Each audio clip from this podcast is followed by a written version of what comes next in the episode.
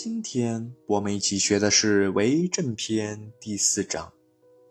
子曰：“五十有五而志于学，三十而立，四十而不惑，五十而知天命，六十而顺，七十而从心所欲，不逾矩。”他的白话文是这样的：孔子说，我十五岁时立志求学。三十岁时可以立身处世，四十岁时可以免于迷惑，五十岁时可以领悟天命，六十岁时可以顺从天命，七十岁时可以随心所欲，都不越出规矩。这是特别重要的一章。如果在《论语》里面选十章最重要的内容。这一章一定在里面，为什么？因为他讲了孔子的一生，这是最短的自传了，只有三十八个字，却概括了孔子的十五岁到七十岁，包含他一生发展的好几个阶段，以十年作为一个代表。首先，孔子说他十五岁立志学习，孔子的父亲早逝。跟着妈妈在娘家成长，像这样地位非常卑微的一般百姓，他念书只能到十五岁。古代的乡村教育是利用每年秋收之后的农闲时间，请乡村里面有学问的人或退休的官员来教那些十五岁以下的孩子文化常识以及基本武艺。很多人说，我们今天教育已经普及了。六岁就可以求学了，甚至有人更早，但是这不是自己立志的，是被父母要求的，被社会规定的。孔子在十五岁立志求学之后，他一辈子都没有停下来，到老的时候还学而不厌。他的求学是与生命一起成长的，他也认为自己最好学。所以，第一句话是孔子强调自己立志要学习。有关立志的问题，孔子在《论语》里面有三个对象：立志于学习，立志于行仁，立志于求道。至于学，只是一种外在的描述。学什么？学的目的何在？那就要至于人。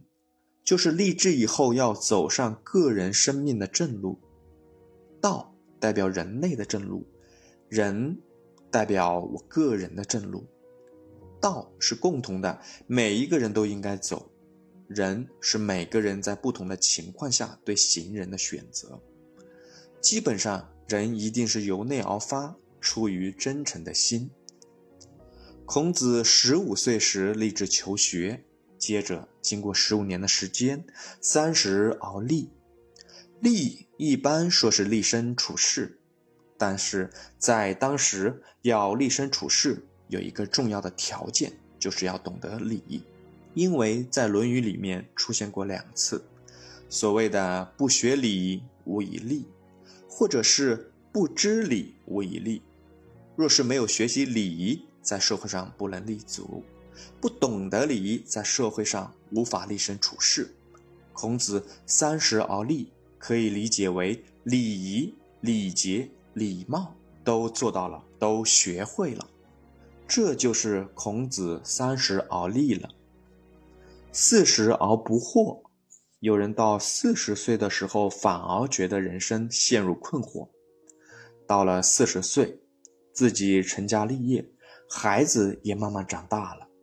然后才发现人生的问题非常复杂，会生出许多迷惑。在《论语》里谈到迷惑的地方很少，比较清楚的只有两处。孔子的学生两次请教他什么是迷惑，他回答时无一例外，都是谈到情感上的问题。人有理性，也有情感，理性是光明正大。可以在光天化日之下，通过学习而理解，知道人生应该往哪里走。另一方面，人还有情绪，还有情感，他们和感性的要求连在一起，就会产生很多问题，到最后自己也觉得很迷惑，为什么会有这样的结果呢？为什么会做出这样的事情来呢？所以到四十而不惑，对我们来说就很不容易学到了。人间所有的问题有因就有果，任何事情的发生都不是偶然的。只有知道发生什么事，才能推究它的原因，再思考它的结果。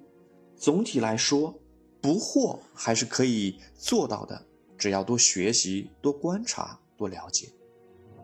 接着就要谈转折点了。五十而知天命，知天命是什么意思呢？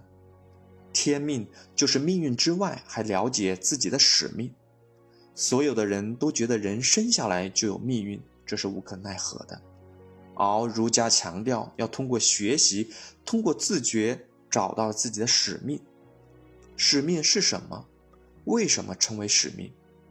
这个使命感的来源既不是别人，也不是自己，责无旁贷。一般这个被称作天命。在讲到五十而知天命的时候，我们要把天命理解为两个重点：第一。按孔子当时的情况，他知道要怎么做才能实现自己的使命，所以出来做官。第二，我们一般人可以学的是什么呢？把天命当作人性向上，把追求择善固执，最后达到止于至善，当做我们每一个人的天命。儒家所谓善，就是自己和他人之间适当关系的实现。六十而顺，顺什么？顺天命。顺天命代表他不计任何代价的去完成使命，知其不可为而为之。前面我们讲了，在孔子的思想里，天命是个非常重要的概念。第一，要知天命；第二，要畏天命，对其有所知，对其有所畏。就代表天命一定有自己的内容，天要一个人知道什么，敬畏什么，接着就是要顺从什么，这关系到要怎么去做。所以从知到畏，再到顺，最后一步还要乐，乐天命。最后一个阶段是七十而从心所欲不逾矩，其中包含了两个重点，第一。这代表孔子在七十岁以前，如果从心所欲，偶尔有可能违背规矩，代表人的心的确是飘忽不定的。我们学儒家时一定要记得，儒家从来没有把人的心看作本善、至善。第二，从心所欲代表自然而然去做的，不逾矩代表都符合规矩，也就是做到应该做的事情。对孔子来说，他的七十岁的境界是自然的，也是应该的。他自然去做的都是他该做的，他该做的事都做得很自然。这句话我们千万不要以为很容易，自我反省就会发现，我们只要自然去做的，大多数都是不应该做的，而我们应该做的事，大部分都做得很不自然。代表我们的修养还差得很远。整段话代表了孔子一生的发展。可惜孔子只活到七十三岁。如果他活到八十，活到九十，他人生的境界一定还会更高。我们很难想象那是什么境界。只用一句孟子的话来说：“圣而不可知之，之谓神。”达到圣的境界，再往上一步。简直无法理解，这是像神一样的境界。我们可以从孔子对自己生平的认知，得到很多人生的启发。